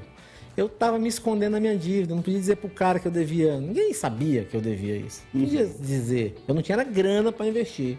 E o cara insistiu comigo falou, vamos lá em São Paulo e tal, enfim, aí marcamos, comprei a passagem, ele comprou a dele, a gente foi em São Paulo num evento de food truck. O ano é 2014, agosto, logo após a Copa ali. Só falava em crise, crise, crise. Eu já tinha com as lojas fechadas. E eu vou num evento de food truck lá em São Paulo. Tinha uns 30 food truck. A fila menor que tinha lá, tinha 30 pessoas para comer. Mano. Falei, rapaz, que doideira. Entrei numa fila de um hambúrguer lá é, chamava Rua Food Truck, nunca esqueci, food truck azul. Entrei na fila, fiquei uma hora para chegar a minha vez, comprar e comer o hambúrguer, nunca esqueci, 25 reais, pão, carne, queijo e maionese. Eu falei, meu Deus do céu!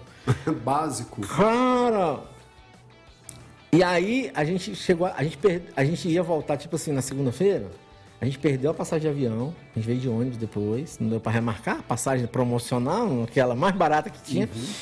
E a gente já foi na fábrica, nas fábricas que estava fazendo food truck. E eu já saí de lá com o pedido de fazer uma carroceria. Já falei com o cara da revenda da Mercedes para pedir o caminhão. O cara já mandou. Agora eu vou falar de fé. Eu saí de lá com fé. E eu saí de lá com esses pedidos e tal. Cheguei, peguei o, os pedidos. E aí. Falei, vou no banco, eu preciso arrumar essa grana. Quanto que era um food 200 truck? mil, era... Completo. Era 100 mil, do, era 90 mil do caminhão, era 60 mil mais ou menos, 70 mil da carroceria, mais uns 40 de equipamento, eu montava o mais bonito, que seria o mais bonito de Brasília. Como foi? Gelé, onde é que você arrumou dinheiro? Fui no banco. Cheguei pro gerente, contei a história maravilhosa, ele botou a mão na cabeça assim. Falou, tu vai fazer eu perder meu emprego, bicho. Porque naquela época, a gente tinha mais autonomia, 2014. Uhum. Hoje, autonomia zero. Clientes, ele né? dava um jeitinho ali, entendeu? Aí ele falou, seus avalistas são seus avalistas? Eu falei, claro, porque se eu não der certo, eles estão lascados. Quem era meus avalistas? A minha mãe estava avalista, a minha sogra era avalista. É, a minha mãe viúva, então não tinha um marido mais. A minha sogra separada também não tinha, eram as duas. Mas eu tinha mais três irmãos com seus respectivos, né? Marido, esposa lá envolvido, todo mundo meus avalistas. Eu sempre, cara, eu tenho uma família maravilhosa. Eu costumo dizer o seguinte: os caras perguntam, Gelé, mas você errou demais. E como é que você deu certo? Eu falei, você pode dar certo errando o tanto que eu errei. Se você tiver sete irmãos para te apoiar.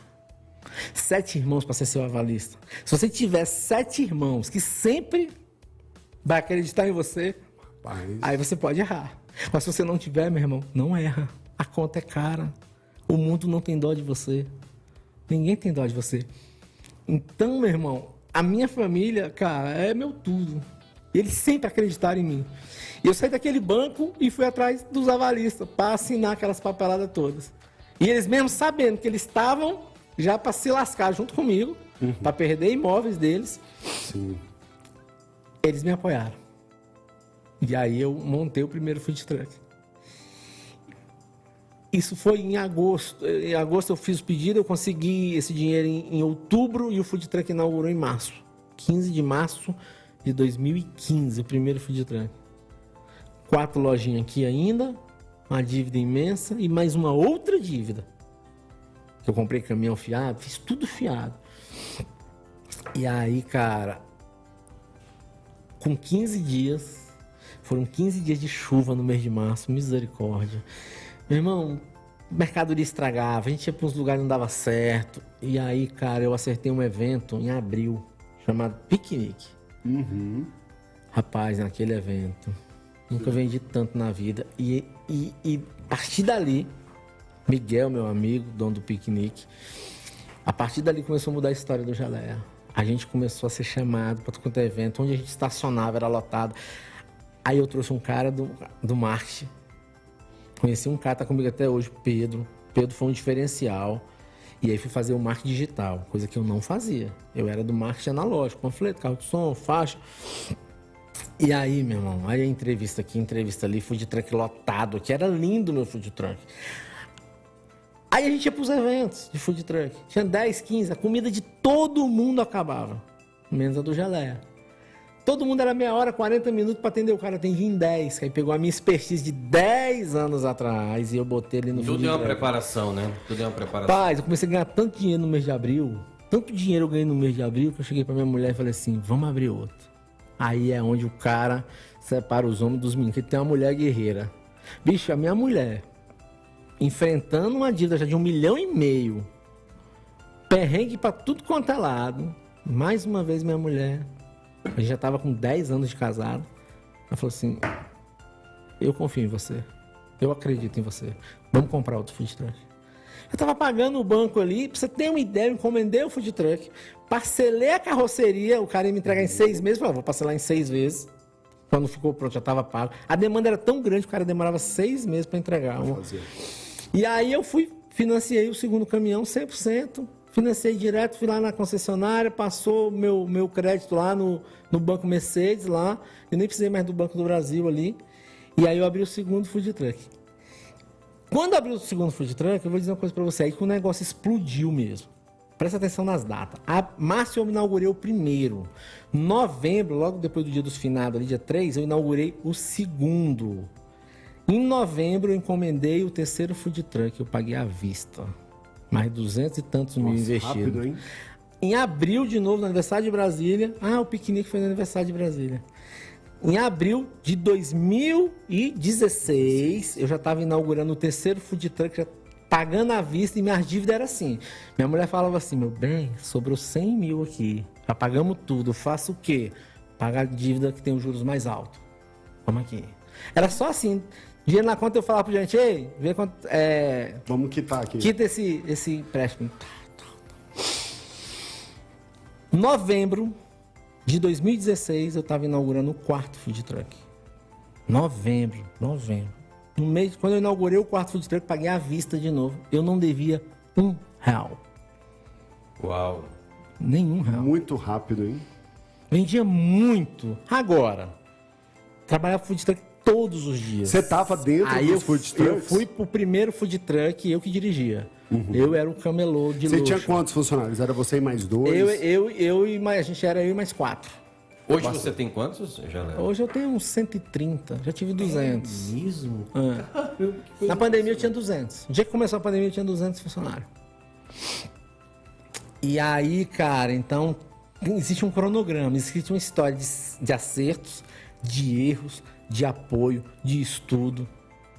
Nesse meio tempo eu comecei a estudar, participar de curso, ah, eh, ler muito, testar muita coisa. Mas eu digo, quantos food truck você tem hoje? Hoje eu tenho três ainda, food truck três. Os mesmos, são os mesmos. São os meus. Eu vendi um, tinha quatro, eu vendi um. Um cara cismou que queria comprar um food truck meu, eu vendi. Ah, eu te pago tanto food truck. Eu falei, cara, vou vender. Peguei um lá e, e vendi pra ele, e o cara é feliz da vida. E aí, depois que veio a expansão das lojas físicas. Não, aí o que, que acontece? Aí, dinheiro em caixa, lucro todo santo mês. Aí, aí eu comecei a, a pegar uma coisa que eu tinha aprendido lá atrás. Uma vez eu perguntei, eu conheci um dono de um supermercado, uma rede muito grande no Gama, ele já foi muito grande. Eu tive a oportunidade de um dia, ele, eu fui alugar uma loja lá num, num prédio dele, e fui ver sua loja e ele estava lá. Na verdade, eu fui que eu queria conversar com ele. Eu não queria alugar a loja. E eu só falei para ele assim, Manel, qual o segredo para você ser desse tamanho? Já que você é um cara que fala por aí que não tem estudo e tal. E assim, isso é. Nossa, isso é a coisa mais simples do mundo, cara. Não tem segredo. Você só contrata gente melhor do que você. Aquela sala ali em cima tem 10 advogados trabalhando para mim. Ele falou assim: o cara que, que, o cara que é o meu, o meu é, gerente de operações, eu trouxe do Carrefour. Paguei o dobro para que ele ganhava lá. Pô. Por isso que eu sou do tamanho que eu sou. Falei. Trazer os Contratar, melhores. gente. E aí, aí, é como, mas isso, contratar os melhores sem ter dinheiro, sem ter caixa, sem estar tendo lucro, é fácil falar. Falar é fácil.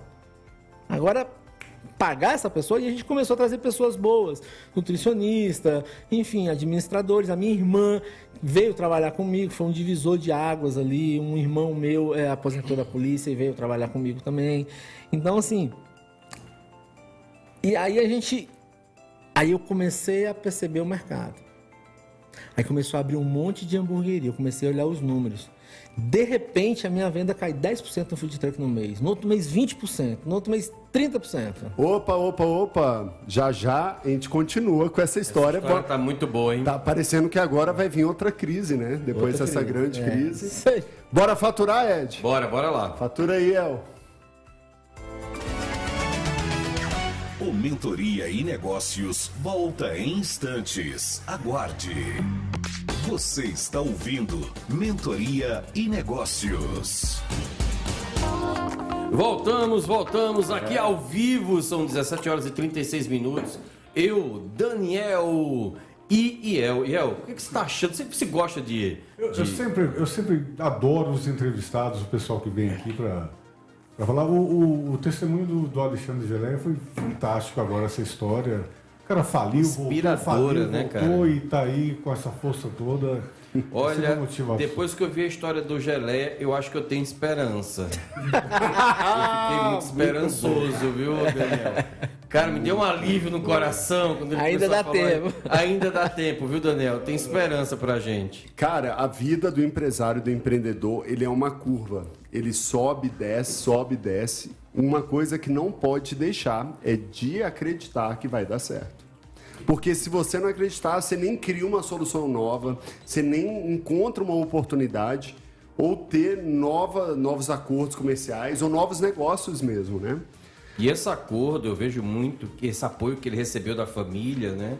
Às vezes você pode também criar essa rede de apoio, né? Com amigos empresários, com mentores, começar a se cercar de pessoas que já pensando que a gente sabe que é muito imprevisível o futuro. Quem imaginava em 2019 que a gente ia viver o que a gente viveu em 2020, né? Deixa eu falar uma coisa pra você. Eu estava. É, eu, eu, eu tive em dezembro de 2019 nos Estados Unidos. Eu tive em fevereiro, finalzinho de fevereiro, eu estava nos Estados Unidos e a gente estava planejando a nossa mudança para os Estados Unidos. Ganhar em real e gastar em dólar, porque o negócio estava muito bom, viu, meu irmão? Eu iria morar em 2020 nos Estados Unidos. Tive que sair correndo de lá, negócio de pandemia, fecha, não fecha. Tanto que eu saí de lá três dias depois, fechou. Os aeroportos. Nossa, pô. A minha mulher tava grávida, a gente tava planejando ganhar neném lá. Cara, a coisa tava muito boa pra mim, tava tudo muito tranquilo. E aí veio pandemia, ninguém ia imaginar e tal, e mudou todos os planos naquela época. É, há um planejamento agora, novamente. é, Quando eu vendia jornal, sonho é sonho, cara. Sonho é sonho. Eu morava numa casa, eu, meu pai, oito irmãos e mais uma agregada lá, que a casa dela era menor do que a nossa, morava lá em casa. Virou nossa irmã postiça, nossa irmã ah, Amo, Conceição, virou nossa irmã. A casa tinha um banheiro. A minha casa tem nove banheiros hoje. Para não passar o que Um passou. psicólogo era mais barato do que a minha casa resolvia o problema do- do- do- dos meus, traumas. Mas eu vendia jornal. Olha que doideira. Eu vendia jornal quando eu era jovem. 10 anos, 11 anos, 12, 13, acho que até os 15 anos eu vendia jornal. Aos domingos, tinha os encartes. E eu ia, eu ia ajudar a fazer o encadernamento. enca- encadernamento. E aí tinha os anúncios da MS Turismo, nas empresas antigas aqui de Brasília. Propaganda da Disney. Falei, eu vou visitar esse lugar. Logo depois eu falei assim, eu vou morar nesse país. Eu cansei de falar. Meus amigos falavam, você é maluco. Você você é como você vai morar? E eu falava assim, cara, eu vendendo jornal com os Você não caras ali. nem falar inglês, né? Falei, eu vou morar lá. E aí, em 2012, a gente eh, tirou visto e tal, começou nos Estados Unidos. E virou um, muito comum a gente ir. E depois um, um- um cunhado meu, muito amigo meu, mudou pra lá e virou mais frequente ainda. E, e aí a coisa de visitar, ok, já fui várias vezes, visitei o que eu queria visitar. É, mas o desejo de morar lá tá aqui. E eu vou morar lá nos Estados Unidos. E aí começou a virar essa coisa de 2017, quando começou o meu faturamento cair um pouquinho, começou a abrir hamburguerias. Aí, cara, eu já estava cercado de pessoas mais interessantes, estudando muito sobre negócios, gestão de negócios. E aí eu já eu já tava, eu já, eu já tinha quatro lojas e quatro food truck. Eu já não estava mais dentro da operação, então eu já tinha saído da operação, mas eu precisava gerir aquilo ali.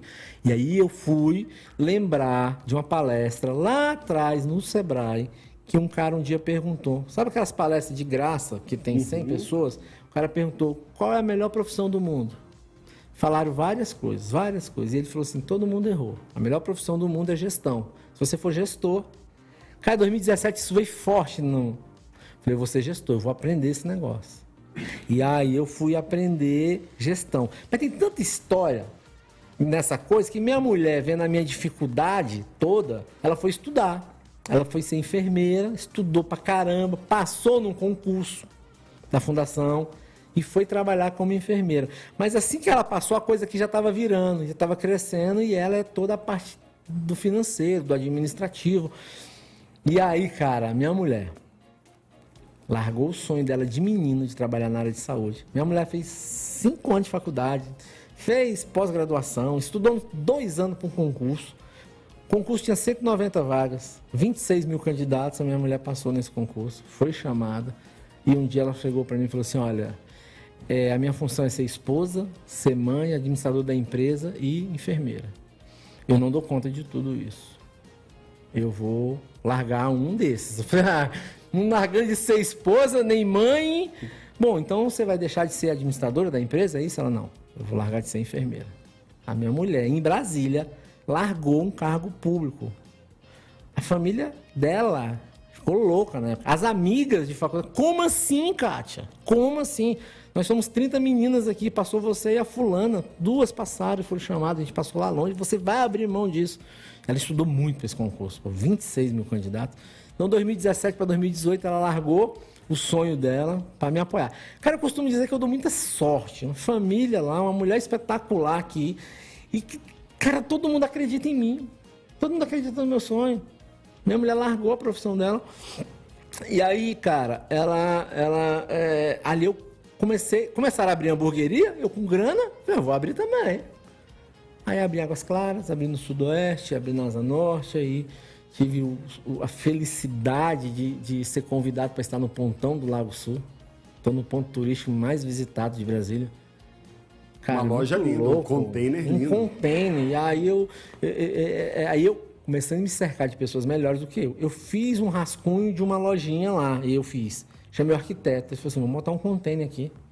E aí, eu tinha um espaço muito pequeno. Aí o cara me apresentou aquele projeto lá e é lindo, é copiado em vários lugares do Brasil, é muito legal. Já vi cópias dele na internet, é bem bacana. E aí a gente chegou muito bem preparado em 2019. Eu costumo dizer, se a pandemia fosse em 2015, eu não sei o que seria. 2014. Você não teria pegado aquela onda toda, né? Não, não tinha grana, não tinha nada. Ia ser o, ia ser, assim, o golpe para falir. Então a gente chegou ali na pandemia muito preparado, preparado psicologicamente, preparado financeiramente e preparado é, educacionalmente, vou chamar assim. já entendia o que era gestão, fluxo de caixa, é, CMV, margem de lucro, essa coisa estava tudo assim. Eu analiso até hoje as minhas planilhas uma vez por mês, poderia ser antes, mas dia primeiro eu já dou uma olhada, já bato, estou com um problema na unidade já X. sabe qual é o problema, onde está e como É, resolver. como, como resolver. E vamos resolver. Pelos números. Pelos números. Se é- DRE, né? DRE, pelos DRE. números. E aí a gente bate o olho e, e eu tomo uma ação muito rápida. É. Você disse que a sua sócia tinha uma pergunta para mim? Nem ela perguntou se você, eu já fiz a pergunta, se você ainda estava trabalhando muito, né? Porque chegou um momento que ela viu em você, uma- uma- você falando, comentando que você estava trabalhando bastante e se você está tomando conta da sua saúde. Então, eu já pesei 160 quilos, né? Então, hoje eu peso, meu peso é 99 quilos. Enrolo na academia todo santo dia, enrolo, mas tô lá, é, tô com os índices bem legal, a saúde tá bem bacana. E nesse meio caminho, Deus vai fala assim: esse cara, não sei porquê, mas esse cara eu gosto dele, eu vou dar um presente para ele. Já tinha três filhos, e aí minha mulher engravida e vem uma menina. Quem me segue no Instagram sempre vê ela lá no meu Instagram. E ela tem dois anos e meio e aí é, eu trabalho muito para ela. Os meus horários dependem dela. Eu levo para escola, eu levo para natação. Lolo que chega a idade de levar para o balé, eu busco na escola, né? Bem, é, é, é, é, assim. Então, cara, hoje eu trabalho com a cabeça, né? A gente trabalha com a gestão, trabalho com pessoas, com números, com indicadores. Eu até deveria estar trabalhando mais, digamos assim, mas é, eu tenho um filho de 12 anos, um de 14 e eu tenho um de 23. E por incrível que pareça, todos eles precisam de uma atenção muito especial do pai. E É uma aí, escolha estar perto deles. É uma já escolha- que você pode usar essa escolha. Levo para a escola, ele trago da escola meus meninos. A gente Uhum. É, é, almoça junto praticamente todos os dias. A gente senta à mesa, eu, eu, minha esposa, é, esses dois meninos, às vezes o mais velho quando está por aqui, que anda viajando muito. E a gente sempre está junto, sentado na mesa. No almoço, a gente senta na mesa, eu construo uma casa e aquilo ali. é, eu, eu falei para o arquiteto: olha, eu quero uma mesa onde eu sente com a minha família e eu quero ter esse momento. Hoje, é, a família se tornou muito importante pela história, né? Todos acreditaram, confiaram e deu certo, né? Geleia, é, a- todo programa a gente pede ao nosso convidado é, uma indicação. Eu gostaria de uma indicação sua de um livro, de um filme, de um curso ou treinamento. Cara, é, série, pode ser uma série? Pode, claro. É, cara, eu não vou lembrar a série lá do, do advogado que tem o Harvard lá? Não acredito que eu esqueci, fugiu. Você não me avisou que ia perguntar? Tranquilo, vamos para o Alguém lembra aí o nome da, da, da, da série aí? É... A gente vai atrás aqui. Suítes. Suítes. Suítes, cara, no a série... Netflix, né? É, Netflix. Suítes, É, é espetacular. A ajuda dos universitários é incrível. Tem um problema sério com memória. É, cara, casais inteligentes enriquecem juntos. Gustavo Esse Cerbasi. É o livro. é- Sensacional. Já leu, Ed?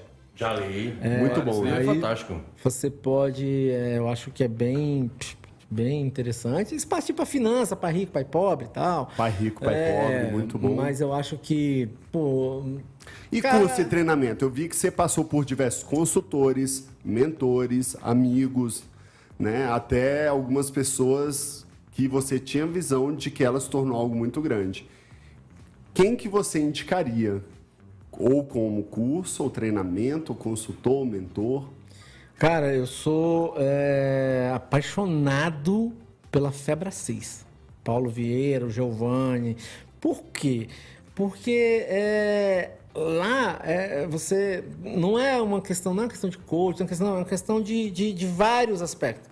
O Business High Performance, ó, aprende. É um curso para empreendedor. E não e- e- porque no fundo tudo gira na mente, né? Então, gira na mente. Então, é, é, eles têm uma ferramenta lá que é o mais, cara, que de vez em quando eu pego aquele mais e vou ver, falo, cara, eu tô dando mole nessa área aqui. São 10 áreas.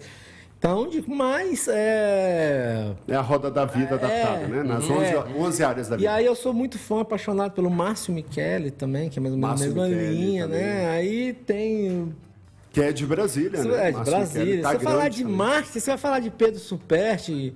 É, o cara conseguiu fazer. Pedro Superti. Até o post da separação do cara, Cara, é incrível, velho. né? O cara separou tal, teve problema no relacionamento, o cara fez um post da separação. Vai lá, tem 20 mil comentários. Aí você vê nas postagens anteriores, tinha cinco comentários, seis, quatro, engajamento cá embaixo, o cara até a separação conseguiu. Aí se você quer falar de produto digital, não dá para você esquecer de Érico Rocha, cara, um fenômeno. Ele está em lançamento agora, tá, tava ontem, ontem, ontem no YouTube, sei lá, 4 mil pessoas ao vivo, 2 mil pessoas presencial. Cara, tem muita gente boa para você é, Que eu não você seguiu falar e deu certo, né? Sigo, dou certo, sou fã, sou- gosto muito do, do trabalho do cara. Paulo Vieira virou meu amigo, né? Tem vídeo dele é, falando comigo, falando pra mim e tal. É um cara sensacional. E vamos falar para finalizar, uh, Jalé, quais são os produtos, os top produtos que tem mais procura? É no concorrente, é no Jalé, é um, é um hambúrguer específico, é A o gente- cachorro quente? Não, é a gente é? tem um carro, a gente ficou muito famoso, muito, muito famoso. É, as pessoas falam assim: olha, seu hambúrguer é bom, seu hambúrguer é legal. Agora, sua batata com essa maionese de alho não tem igual. Então, a nossa batata é uma batata rústica, temperada com páprica picante, defumada importada. Olha que É olha algo único. Você não encontra em qualquer Cara, lugar. olha a diferença. Um quilo de páprica é 25 reais. Eu compro 750 gramas de páprica que vem lá da Espanha por 130 reais. Mas, meu irmão, você tempera a batata com as duas, não tem nada a ver. A páprica nacional aqui. É, as pessoas perguntam, eu quero, quero fazer uma batata igual a sua. Eu falei, tá fácil, cara. Você vai lá e compra o, o tempero que eu compro. Porque a batata é maquenta, tudo certo. aí E tu fala e qual é o ingrediente? Sim, sim, fala? sim, sim, sim. E aí a minha maionese, aí eu, só eu, é eu que faço, é receita minha, aí você quiser pagar um dinheirinho. Ontem o cara perguntou, pô, tô aqui na Bahia, pô, tive na sua loja, eu queria fazer uma receita igual a sua da, da maionese. Falei, tá na promoção, 10 mil, faz o Pix hoje que eu mando o vídeo pra você agora. Olha que Eu tá barato, eu hein? um ponto Tá aqui. eu um barato, é. Tu pegar a maionese, E segredo aí, da se você maionese. quiser fazer, a gente... é, Já, é, já pensou, Ed, você pagar 10 mil para ter a receita da Coca-Cola? Porra, Cara, eu pagaria a graça. e, mais, eu, e eu desafio, tá? E eu Eu desafio. pagaria muito mais. Só falando com a voz do Ian agora. Ó, eu Pagaria desafio. muito mais. Ah, é, não estou dizendo que a minha maionese é a melhor. Não. Mas ela é única. Mas ela, ela é única. Você entendeu? conseguiu encaixar e achar o ponto perfeito para você. É, é, eu não falei, não sei se vai dar tempo, tem quantos segundos? Temos mesmo? dois minutos. É, cara, eu preciso dar um conselho que eu, levo, eu levei pro Geleia a vida toda. E aí eu tô vendo, esse dia eu vi um cara aí falar a mesma coisa que eu falo há muito tempo. Não queira ser o melhor. Você não precisa ser o melhor. Você só precisa ser o mais conhecido. Aí esses dias eu vi um cara, um, um do cara, um, um fodão desse da internet, com milhões de seguidores, ele fez a seguinte enquete lá. Ele fez um vídeo e disse, e disse o seguinte: qual é o melhor hambúrguer da sua cidade? Aí os caras começaram a responder, acho que ele estava numa live e tal. Qual que é o mais conhecido? É o McDonald's. E aí o Geleia trabalha nisso. Então, se você tem um negócio, seja ele qual for, seja ele qual for, não trabalhe para ser o melhor, porque sempre vai ter um melhor do que você. Esquece essa coisa de querer ser melhor. Seja só o mais conhecido que paga a conta. Maravilha. Muito bom. Foi uma aula ainda. Foi uma aula. E que história, hein? Que história. Lá direto do. Gama. Direto do Do Gama Gama, aqui, Distrito Federal. Nosso primeiro É, representante a aqui do gente- Gama. Olha só, eu achei impressionante a história do Geleia, não só pela inspiração que trouxe, né, por todos os desafios que ele teve, mas também a capacidade dele desenvolver soluções para os desafios que ele teve, né? Sim. E o, outra lição que eu aprendi aqui hoje foi o aprender fazendo, cara. É o aprender Fazer, fazendo, fazer. né? É, é muito que ele passou Até isso. dar certo. E o que eu mais aprendi aqui hoje foi atenção ao ponto. Quatro vezes. Ponto, É, ponto. ponto, ponto, ponto. Muito ponto. legal. Se eu for montar qualquer coisa hoje, a primeira coisa que eu vou pensar, cadê o ponto? Ponto, ponto. Focando na franquia, né? Cara, não, mas aí serve para todo focado negócio. pra todo porque negócio, claro. quantas pessoas passam na rua? O sol de manhã bate aqui ou bate à tarde? Como é que é? Uhum. Cada detalhe é Você importante. vai gastar mais com ar-condicionado? O, o- na Ceilândia, tinha uma loja na Ceilândia que é o seguinte: de manhã o povo passava em frente à minha loja. Era, na- e à tarde ele passava do outro lado, que era sol. E eu vendia era hambúrguer. E eu tinha que vender hambúrguer à tardezinha para de noite. Não passava ninguém na minha calçada Olha à aí. tarde. Outra e a loja quebrou, faliu. Não, ponto, a gente fala duas horas aqui. Eu ensino o cara a fazer ponto. Eu aprendi a escolher ponto de shopping, ponto de rua, assim, dependendo São do seu negócio. diferentes. São Tem diferentes. estratégia diferente. E custos muito, muito diferentes. diferente. E, e você fica incrível. um ponto errado no shopping, ele quebra feio. Se arrebenta rápido, né? Cara, é, é coisa que ninguém faz. Eu não fiz, eu aprendi errando. É coisa simples. Vai abrir uma loja, o que, que custa ir na prefeitura e perguntar: existe a possibilidade de ter uma obra aqui nessa rua? A prefeitura vai Essa dizer. atividade nesse local. É, além de perguntar, fazer aquela consulta prévia, existe a possibilidade de ter uma obra aqui?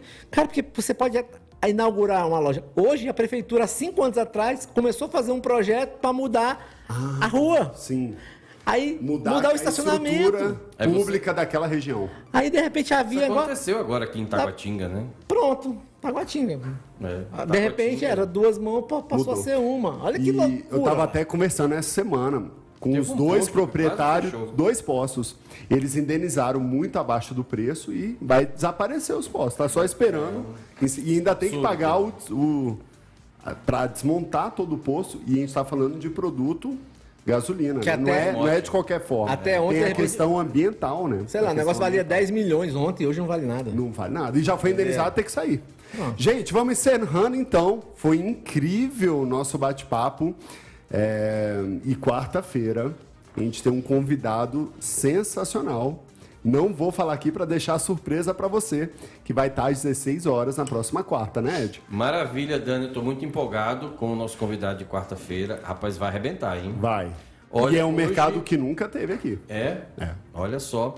E eu vou te falar mais ainda, hein? Se você quiser continuar acompanhando o Mentoria e Negócio, entra na nossa página www.mentorianegócio.com.br, vai lá e já entra na lista de espera No para o jantar. Se você o quer vai ouvir, estar lá no jantar, então. Vai, vai estar lá. certeza. Vamos estar Com lá. E a gente é um vai sair daqui agora e eu quero conhecer o concorrente. O mais Bora. top, que eu não conheço, hein? Pronto, é hoje. Ele já falou que a agenda dele tá liberada agora. Já Ah, vou pegar então tá ele bom. aqui e vou lá. Aqui do lado. Vamos. Obrigado, Maravilha. Geleia. Muito obrigado pela sua participação. Valeu, Iel. Obrigado por mais uma quarta e até semana que vem. Tchau, Iel. Tchau, Geleia. Valeu. Obrigado pela Abraço. presença.